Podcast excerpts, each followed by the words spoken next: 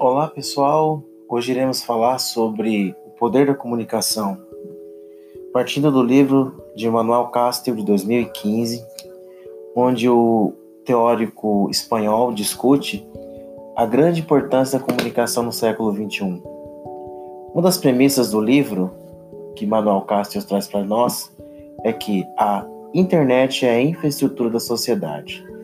Nas suas longas, quase 500 páginas, o nosso escritor ele discute como a comunicação influenciou guerras e como a comunicação influencia as transações sociais, econômicas no século XXI e de todos os outros séculos.